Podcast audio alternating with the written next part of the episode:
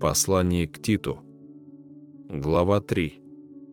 Напоминая им повиноваться и покоряться начальству и властям, быть готовыми на всякое доброе дело, никого не злословить, быть не сварливыми, но тихими и оказывать всякую кротость ко всем человекам.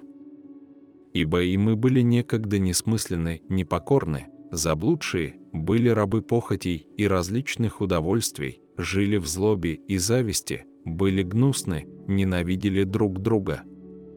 Когда же явилась благодать и человеколюбие Спасителя нашего, Бога, Он спас нас не по делам праведности, которые бы мы сотворили, а по Своей милости, баню возрождения и обновления Святым Духом, которого излил на нас обильно через Иисуса Христа, Спасителя нашего, чтобы, оправдавшись Его благодатью, мы по упованию соделались наследниками вечной жизни. Слово это верно, и я желаю, чтобы ты подтверждал о сем, дабы уверовавшие в Бога старались быть прилежными к добрым делам. Это хорошо и полезно человекам. Глупых же состязаний и родословий, и споров, и распри о законе удаляйся, ибо они бесполезны и суетны.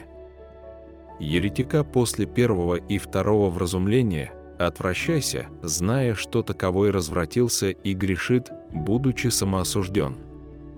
Когда пришлю к тебе Артему или Тихика, поспеши прийти ко мне в Никополь, ибо я положил там провести зиму. Зину законника и Аполоса позаботься отправить так, чтобы у них ни в чем не было недостатка.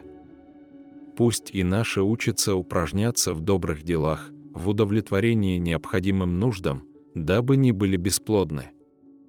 Приветствуют тебя все находящиеся со мною. Приветствуй любящих нас в вере. Благодать со всеми вами. Аминь.